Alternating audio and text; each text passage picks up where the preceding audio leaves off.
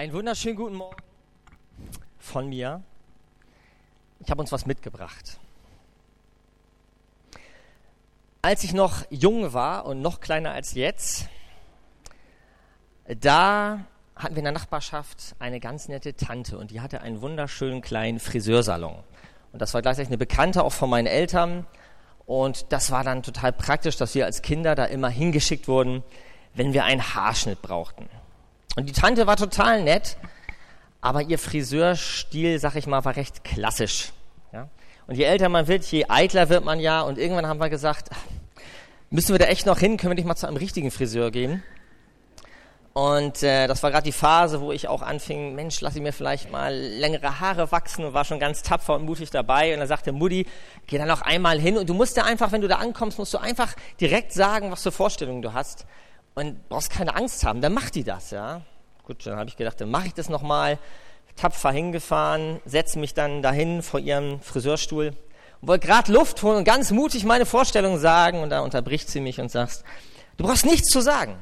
Du brauchst mir nichts zu sagen. Ich weiß doch, was zu dir passt. Lass dich mal überraschen. Ja? Und dann saß ich da und dann saß ich da und da, da kommt man nicht mehr weg. Und sie schnitt und schnitt und schnitt und ich hörte die ganze Zeit, während sie das schnitt, dann kamen schon die ersten Sätze wie, na guck mal, jetzt kommen doch endlich deine süßen Ohren zur Geltung. Ja. Und sie schnitt weiter und dann kam, und guck mal, jetzt sieht man doch viel mehr von deinem hübschen Gesicht. Und dann sagte sie, guck mal, richtig pfiffig siehst du jetzt aus. Richtig keck. Ja, keck. Tolles Wort. Und das ging so weiter. Ich wurde immer ruhiger, immer kecker, immer pfiffiger. Und dann sagte sie, wir sind auch gleich fertig. Ah, eine Sache habe ich ja noch vergessen. Und dann kam das, was ich glaube, was bis heute der Grund ist, warum ich später eine Pferdeallergie entwickelt habe. Dann kam das Pony. Genauer gesagt der Pony. Sie sagte, gleich bist du fertig. Einen Moment noch, halt mal kurz still. Und ich spüre jetzt noch die kalte Schere an meiner Stirn. Und da hat sie mir einen Pony geschnitten. Und dann sagte sie, so, fertig guck mal, jetzt siehst du wieder aus wie unser Manuel. Und ich war fertig und ich war fix und fertig. Und ich saß da und ich guckte mich im Spiegel an und das, was ich da sah, da dachte ich, ich will nicht pfiffig oder keck aussehen, das will keiner in meinem Alter. Ich will cool aussehen. Und ich habe mich angeguckt und gedacht, so sieht die mich. Das ist die, von der sie sagt, das ist der, von der sie sagt, das bist du, Manuel. So sollst du sein. Das soll ich sein. Und den ich da sah, den würde ich selber nicht zu meinem Geburtstag einladen wollen. Also mir gefiel nicht, was ich da sah. Das bin nicht ich. Ich habe mehreres an dem Vormittag gelernt. Aber ich habe auch gemerkt, dass Erwachsenwerden bedeutet, sich zwei Fragen im Leben stellen zu müssen. Die erste Frage, wer will ich sein? Und die zweite Frage, wer kann ich sein? Wer will ich sein und wer kann ich sein? Und diese Frage, die kann ich von anderen Menschen beurteilen lassen, in meinem Leben beantworten lassen. Diese Frage kann ich versuchen, mir selber zu beantworten. Und manch einer von uns hat die Frage, wer er sein will und wer er sein kann, vielleicht bis heute gar nicht beantwortet.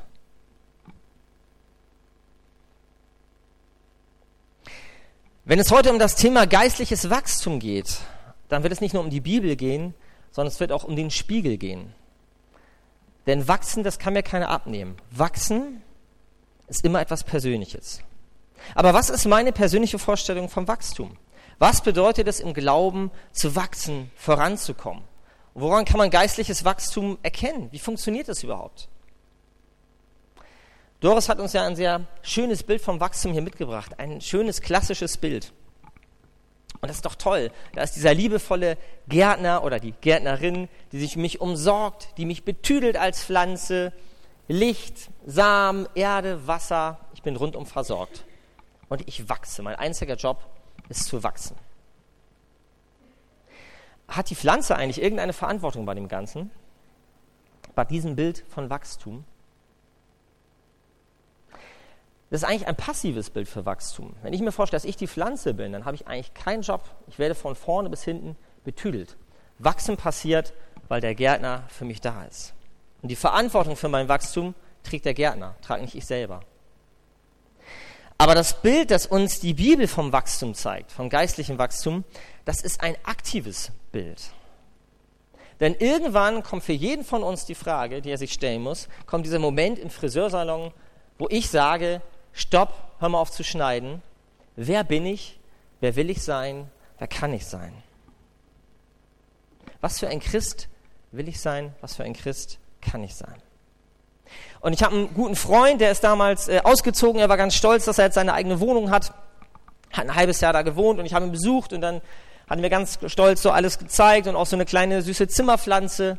Hat er ganz stolz gesagt, hier guck mal, und die gedeiht prächtig und die sieht noch aus wie am ersten Tag. Und da habe ich sie mir angeguckt und gesagt, ich weiß auch warum, die war aus Plastik. Und das ist kein Scherz. Ist ein ganz netter Typ, aber der hat ein halbes Jahr eine Plastikblume begossen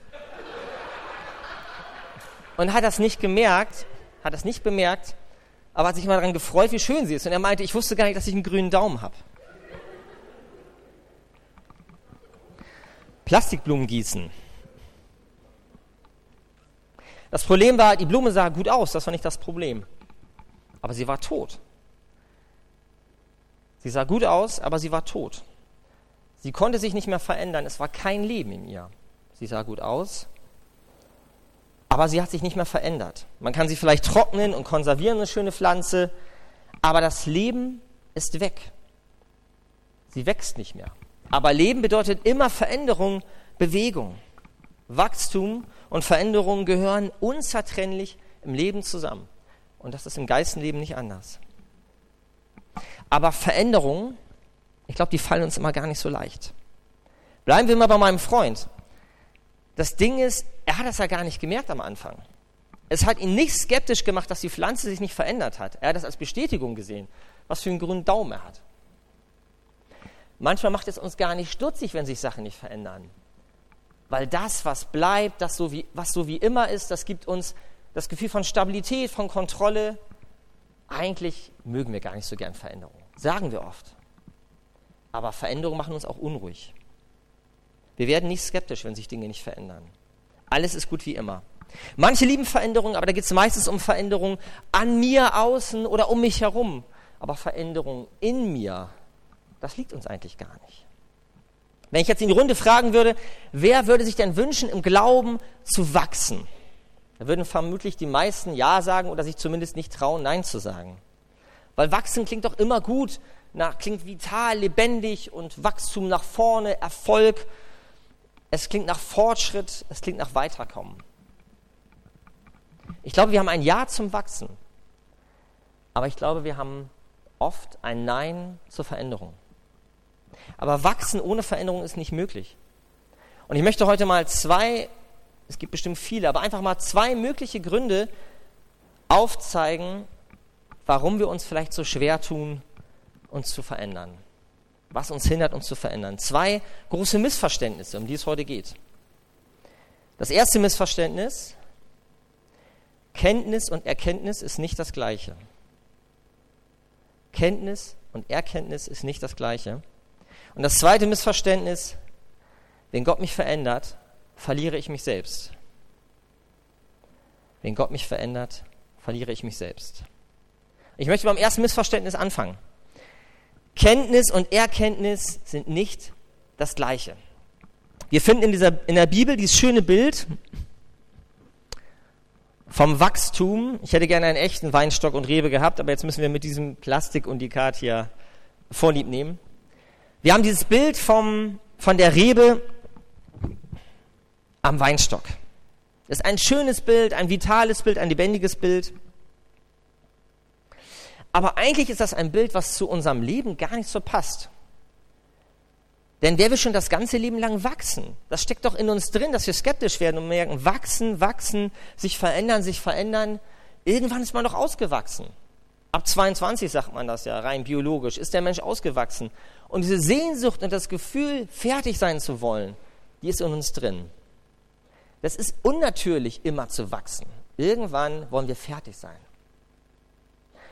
Und auch als Christ ist das, glaube ich, nicht anders. Irgendwann kommt der Moment, und das liegt in unserer Natur, wo wir sagen, Schluss mit diesem anstrengenden Wachsen. Das ist ja ein schönes Bild, um Gott dranbleiben und sich verändern und wachsen und wachsen. Aber ich glaube, manchmal sind wir müde zu wachsen. Ich habe schon so viel in meinem Leben verändert, seitdem ich Christ bin. Ich habe schon manches aufgegeben, manches mir neu erarbeitet. Und so viele Veränderungen, das war toll, aber das war auch anstrengend. Ich, ich, glaube, ich bin fertig. Ich glaube, ich bin reif. Ich glaube, ich bin ausgewachsen. Ist man als Christ irgendwann ausgewachsen?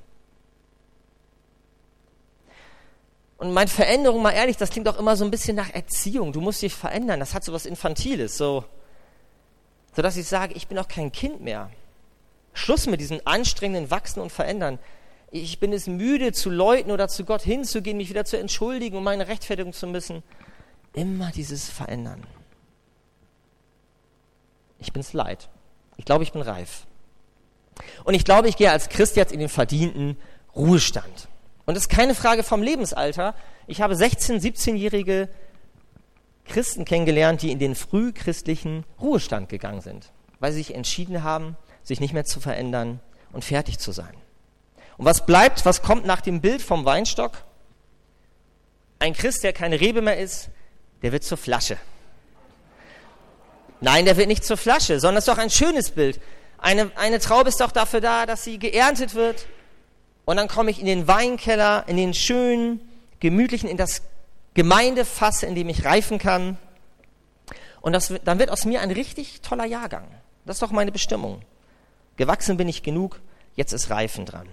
Und wer träumt nicht davon, eine Flasche zu sein? Schlechtes Bild, ich weiß. Aber wie reife ich denn als Christ, wenn ich schon dieses Bild habe, dass Veränderung aufhören muss? Wie reift man als Christ? Natürlich reift man durch mehr Erkenntnis. Durch mehr Erkenntnis im Glauben. Und wie gelange ich zu mehr Erkenntnis? Na klar, durch mehr Wissen. Mehr, gen, mehr kennen bedeutet mehr Erkenntnis. Also brauche ich mehr Input. Ich brauche eine andere Speise. Das Bild finden wir in der Bibel ja auch. Da lesen wir schon im Hebräerbrief. Da heißt es, und ihr, die ihr längst Lehrer sein solltet, habt es wieder nötig, dass man euch die Anfangsgründe der göttlichen Worte lehre und dass man euch Milch gebe und nicht feste Speise. sagt Paulus auch an anderer Stelle. Ihr seid jetzt reife Christen, ihr braucht doch keine Babynahrung mehr. Und genau das ist es doch. Ich, ich habe satt. Dieses Wachsen, Kind Gottes sein. Ich möchte erwachsen sein. Und ich brauche feste Speise, damit ich mehr Erkenntnis Gottes bekomme. Und was ist mehr Erkenntnis? Was ist diese Speise? Das Schwarzbrot, die Offenbarung, der Römerbrief, mal endlich die Propheten verstehen, Seminare, gute Bücher. Ich brauche mehr Input, um weiterzukommen. Ich brauche mehr Erkenntnis durch mehr Kennen. Aber die Bibel hat ein viel tieferes Verständnis von Erkenntnis. Die Bibel macht einen Unterschied zwischen Kennen und Erkennen. Das zieht sich durch die gesamte Bibel, wenn wir gucken, was das Wort Erkenntnis bedeutet, wo es auftaucht. Das fängt schon bei Mose an, 1. Mose 4. Adam erkannte Eva und sie wurde schwanger. Das passt gar nicht mit unserem Erkenntnisbegriff zusammen, aber da steht, Adam erkannte Eva und sie wurde schwanger. Erkennen im biblischen Sinne ist etwas viel Tieferes, ist etwas Intimes.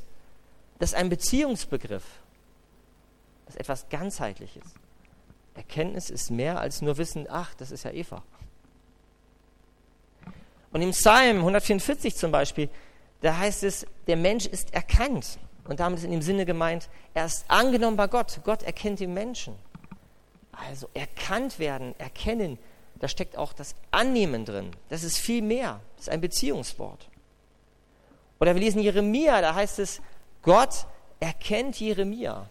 Und in diesem Erkennen ist gemeint, dass er ihn beruft.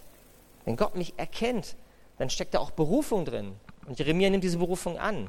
Er wird von Gott erkannt. Erkenntnis bedeutet Veränderung, ist viel mehr als nur Wissen. Oder der arme Petrus im Neuen Testament, wie oft dachte er, er hat es jetzt geblickt, er hat es erkannt, wurde auch von Jesus gelobt, du hast es verstanden. Aber so vieles, was Petrus erkannt hat, wurde nicht zur Erkenntnis in seinem Leben. Wie oft musste er etwas erkennen und hat gemerkt, dass er trotzdem Veränderung braucht. Aber wenn wir uns mal allein Petrus angucken im Neuen Testament, bis zur Apostelgeschichte, wo sein Leben weitergeht, der war bereit, sich zu verändern. Über ein paar Umwege schon, aber Petrus hat sich entschieden, sich verändern zu lassen. Bis hin, wo es nachher um den Streit mit Paulus nochmal geht und um die Judenfrage, immer wieder diese Frage, Petrus, du denkst, du hast es verstanden, aber du hast es nicht verstanden. Und wenn du es wirklich verstanden hast, wo ist das in deinem Leben sichtbar? Petrus hat viel verstanden, aber noch viel mehr in Erkenntnis umgesetzt. Er hat angefangen, sich zu verändern. Können wir richtig als Spur verfolgen, genauso wie ein Paulus. Und Petrus ist der, von dem Jesus sagt, du wirst der Fels der Gemeinde werden. Das sind Menschen, die bereit sind, sich zu verändern. Erkenntnis im biblischen Sinne ist immer mehr als Wissen. Es ist eine ganzheitliche Umsetzung von Wissen. Und mein Wissen, das macht mich verantwortlich. Mein Wissen drängt sich ins Leben. Und wenn ich im biblischen Sinne etwas erkannt habe, dann habe ich die Verantwortung, etwas in mir oder um mich zu verändern. Erkenntnis ohne praktische Konsequenzen, ohne irgendeine Veränderung, bleibt nur eine Kenntnis. Und durch Kenntnis allein werden wir vielleicht manchmal satt, aber wir werden nicht wachsen. Und manchmal fragen wir uns vielleicht, warum wir nach Jahren im Glauben nicht weiterkommen. Und wir suchen nach den Gründen, wir suchen nach den Gründen außerhalb von uns. Wir sagen, das liegt an Gott, der schenkt mir zu wenig Erlebnisse, die würden mich mal richtig pushen, wenn ich ihn mehr spüren würde. Oder ich brauche bessere Predigten. Oder ich will einen anderen Gärtner. Ich, genau, das ist es. Das Problem ist der Gärtner. Ich brauche einen anderen Gärtner, um bei diesem Bild mal zu bleiben, der mich umhegt und pflegt und der mir zu mehr Wachstum verhilft. Aber was uns oft eigentlich bremst im geistlichen Wachstum, das ist diese Vorstellung, wir werden ausgewachsen. Die Vorstellung, wir hätten die Kinderschuhen des Glaubens abgelegt. Wir wären aus ihnen herausgewachsen. Und wir müssten uns nicht mehr verändern. Aber wir bleiben Kinder Gottes. Dieser Status ändert sich als Christ ein Leben lang nicht. Denn Kinder wollen intuitiv das Gelernte umsetzen. Wenn Kinder was begreifen, dann drängt das ins Leben. Sie sind auf der Jagd nach Erkenntnissen. Sie schaffen sich Erkenntnisse. Ganz intuitiv. Kinder wollen das. Ich habe es verstanden. Das muss man doch umsetzen. Deswegen fragen sie auch Erwachsene so unangenehme Fragen wie, ja, wenn so ein Fahrradhelm so wichtig ist, warum trägst du keinen? Ja, da, da merken wir, Kinder merken das, das passt da gar nicht zusammen. Als Beispiel. Wissen soll nicht satt machen, sondern verändern. Zur Erkenntnis in meinem Leben werden. Und ohne Veränderung gibt es kein Wachstum. Das war das erste Missverständnis. Kennen und Erkenntnis ist nicht das Gleiche. Jetzt kommt das zweite und letzte Missverständnis. Wenn Gott mich verändert, verliere ich mich selbst. Wenn Gott mich verändert, verliere ich mich selbst. Und da sind wir wieder bei diesem Bild des Spiegels. Ich äh, habe eine Zeit in Bremen in der christlichen Drogenhilfe mitgearbeitet und habe ich Menschen getroffen, die gesagt haben, ich habe gar nicht Angst, dass Jesus irgendwie mich verändert und ich mich selbst verliere, sondern ich bin so froh, wenn, wenn, wenn Gott mein altes Leben einfach zerhaut. Wenn Gott alles wegnimmt, was ich bisher ausgemacht habe. Ich habe eine totale Sehnsucht nach einem Neuanfang. Es gibt Menschen, die sagen, ich brauche dieses Bild vom neuen Menschen. Ich möchte das Alte einfach vergessen. Der Wunsch, sich zu verlieren. Gott hilft mir, mich zu verlieren. Fang mit mir neu an. Aber es gibt andere Menschen, zu denen zähle ich mich, das hat mich als, als junger Christ, der auf der Suche war, das hat, mich, das hat mich umgetrieben. Diese Frage, verliere ich nicht mich selber, wenn ich mich von Gott verändern lasse? Was bleibt denn dann von mir? Und ich dachte, wenn Gott mich verändert, dann nimmt er mir alles weg, was meine Persönlichkeit irgendwie ausmacht. Dann werden mir christliche innere und äußere Standardfrisuren verpasst, ohne dass ich danach gefragt werde. Und was macht mich da noch aus? Was macht mich besonders? Und ich kannte so viele langweilige Christen damals und ich dachte, so will ich nicht werden.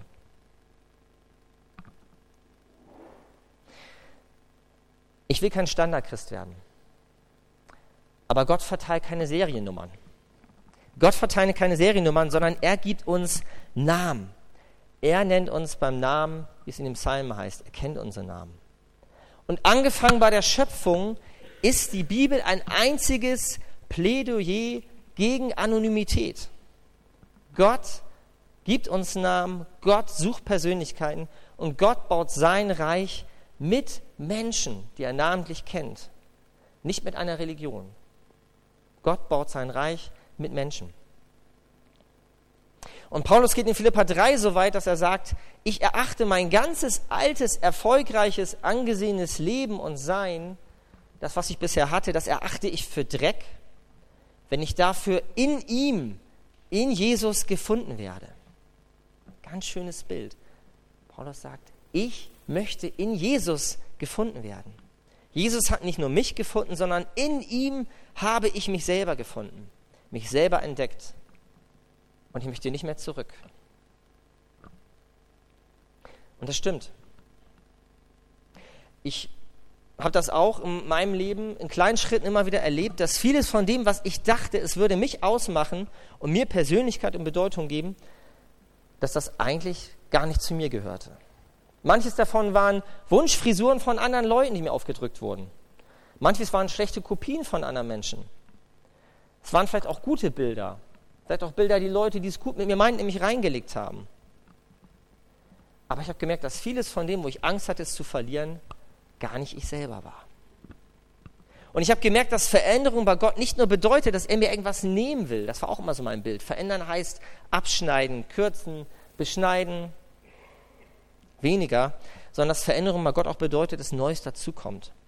Und ich muss ehrlich sagen, das ist anstrengend. Veränderung, das stimmt doch auch. Können wir doch auch mal ehrlich sagen, Veränderung ist anstrengend. Aber ich habe gemerkt, dass es anstrengender ist, jemand sein zu müssen, der man gar nicht ist. Und ich möchte nicht tauschen. Ich glaube, es ist anstrengender, jemand sein zu müssen, der man nicht ist, als sich von Gott verändern zu lassen. Und im Moment sind ja ganz äh, im Trend diese Kinofilme, diese ganzen Superheldenfilme. Gibt es da seit Jahren, laufen ja rauf und runter im Kino, das große Thema. Und es ist spannend, alle sind ja fasziniert bei diesem Thema von Superheldenfilmen. Und das Thema ist ja fast immer das gleiche. Finde deine Bestimmung. Dass irgendjemand, ein gewöhnlicher Mensch, der irgendwie die Chance bekommt, dass irgendjemand in ihm was sieht oder ein Schicksalsschlag kommt und er aus einem, von einem gewöhnlichen zu einem außergewöhnlichen Menschen wird die Bestimmung entdecken. Das ist ein Thema, das, das, das Menschen anrührt und uns begeistert. Und ich habe einen Film vor Augen, da gibt es so eine schöne Szene, da wird dem, dem, dem der noch normal ist, praktisch zugesprochen, dem angehenden Superheld, sei der Held, den deine Tochter schon längst in dir sieht. Eine ganz schöne Szene, ja. Also ist Vater und so und schwieriges Verhältnis zur Tochter und so. Und dann kommt jemand und sagt, in dir steckt doch was, du musst ein Superheld werden und so. Und er sagt, ich bin das doch gar nicht. Kommt dieser Satz, sei doch der Held, den deine Tochter schon längst in dir sieht. Das ist ein ganz schöner Satz und ihn pusht das auch und motiviert das. Emotional natürlich. Aber was können denn Kinder in den Eltern sehen? Natürlich entdecken sie vielleicht auch manches, was wir gar nicht mehr sehen. Aber das, was Kinder sehen, das sind auch ihre Wunschbilder. Ich wünsche mir, dass mein Vater ein Superheld ist. Aber das muss nicht heißen, dass das in mir steckt. Aber wer ist denn der, der wirklich selbstlos mich anguckt, ohne dass seine Wünsche und seine Vorstellungen irgendwie damit vermischt sind und mich anguckt und weiß, wie ich bin und mir das spiegeln kann? Und sagt, werde doch der, den ich schon in dir sehe. Gott kennt uns, er sagt das, er ist dieser jemand. Aber früher habe ich diesen Satz, Gott kennt dich, ich, den habe ich auch fast ein bisschen als Bedrohung gehört. Gott kennt mich, der weiß alles von mir, der sieht in mich rein, der hat den Röntgenblick und obwohl Gott alles in dir sieht, liebt er dich trotzdem. Und es ist ein ganz schöner Satz, der bewegt mich natürlich. Gott kennt mich, ich muss mich nicht verstecken und er liebt mich trotzdem. Aber man kann den Satz auch anders verstehen. Man kann immer, wenn dieser Satz gesprochen wird, auch raushören, weißt du eigentlich, wie schlecht du bist? Weißt du eigentlich, wie, wie, wie unansehnlich du bist? Aber ich liebe dich trotzdem. Natürlich ist das nicht die Botschaft, aber es ist eigentlich gar kein positiver Satz. Gott kennt dich und liebt dich trotzdem. Oha, muss ja aber schlimm sein, wenn die Gnade so groß ist. Aber es hat lange gedauert, bis ich den Satz als Chance entdeckt habe. Und es ist eine Chance. Gott sagt, ich kenne dich. Nicht als Vorwurf, nicht als Bedrängung, sondern es ist diese Stimme von dem, der mich kennt und mir die Chance gibt, mich selber zu finden. Und das tut er nicht frontal und von heute auf morgen, und das ist auch gut so, sondern das tut Gott stückchenweise. Ich glaube, wir könnten anders gar nicht damit umgehen. Wenn Gott mir damals gesagt hätte, ja Manuel, ich zeige dir jetzt mal, ich, wer du in meinen Augen bist. Und er hätte mir Fotos gezeigt, könnte vorspulen in meinem Poesiealbum, äh, in meinem Fotoalbum. Ich hätte mir vorgestellt, da wäre ein Bild gewesen, auf einmal, wie ich heirate, ja. Oder da wäre ein Bild gewesen, wie ich Vater werde. Oder ein Bild, wie ich so ein komischer Pastor werde. Oder wie ich meinen alten Beruf kündige. Ich wäre weggelaufen, ich wäre vollkommen überfordert gewesen. Ich hätte gesagt, das bin ich nicht, das ist nicht mein Bild. Und so macht Gott das auch nicht. Nach und nach zeigt er uns Bilder. Und heute ist Muttertag, vielleicht gibt es hier Leute, die sagen, hätte ich damals gewusst, dass ich mal Mutter werde, das wollte ich nicht. Und doch hat mancher das entdeckt für sich, als etwas, das in ihm steckte. Mancher stellt sich vielleicht auch ganz andere Fragen an so einem Muttertag, aber ich meine es positiv. Gott steht nicht hinter mir und drängt mir christliche Einheitsfrisuren und christliche Standardbiografien und Persönlichkeiten auf, sondern Gott steht hinter mir vor diesem Spiegel und er möchte, dass ich mich umdrehe und ihn anschaue. Darum geht es im Glauben, ihn anschaue und mich nicht von diesem Spiegel ablenken lasse, sondern Gott anschaue und in seinem Blick, in seinen Augen, möchte er mir spiegeln, wie er mich sieht. Und diese Wirklichkeit, die ich von Gott gespiegelt komme, wie ich selber bin, das ist etwas, was mir nichts in der Welt, kein Spiegel, kein Mensch, so gut er mich kennt, spiegeln kann. Das ist die Wahrheit über mich, von der Jesus sagt, sie wird mich frei machen. In Gottes Augen kann ich mich selber widerspiegeln. Und deshalb glaube ich zum Schluss nochmal, wir brauchen, ich brauche diese Zeit mit Gott, Begegnung mit Gott, die mich rausreißt und diesen Blick von ihm, den ich auch in der Bibel finde, die ich in Begegnung mit anderen Menschen auch finde, durch die er wirkt, aber ich brauche diese Zeit, diese Begegnung mit Gott, wo ich merke, wer ich wirklich bin. Wir brauchen Zeit mit Gott, um selbstsicher zu werden und nicht um uns zu verlieren. Und deshalb habe ich zwei Herausforderungen für die Woche mal mitgebracht als Abschluss. Zum ersten Punkt Kenntnis und Erkenntnis. Mal die Frage, wann habe ich mich denn das letzte Mal verändert? Und ruhig mal mutig Freunde oder den Ehepartner oder Verwandte oder so fragen, sag mal ganz ehrlich, hast du das Gefühl, ich verändere mich eigentlich noch? Oder will ich das vielleicht gar nicht wahrhaben und habe mich eingekorkt in eine Flasche und meine, ich bin fertig und jetzt ist nur noch Reifen dran? Schwierige Frage, ich würde ausgewählte Gesprächspartner suchen. Aber ich möchte uns und euch den Mut wünschen, diese Frage zu stellen. Hast du das Gefühl, ich verändere mich noch? Und die zweite Frage, wo sind diese Orte, diese Begegnungen mit Gott in meinem Alltag, wo ich offline gehe, rausgehe, mich von diesem Spiegel abwende und Gottes Angesicht suche und er in mein Leben reinsprechen darf, wie er mich sieht. Und mir diese Angst nimmt, dass ich mich selber verliere, sondern mir Gewissheit gibt, dass ich mich selber finde bei ihm. Und Paulus sagt dazu, Jetzt erkenne ich stückweise in Korinther, dann aber werde ich erkennen, wie ich erkannt bin. Und das wünsche ich uns, dass wir uns in Gott erkennen lassen. Wachsen geht nicht ohne Veränderung. Amen.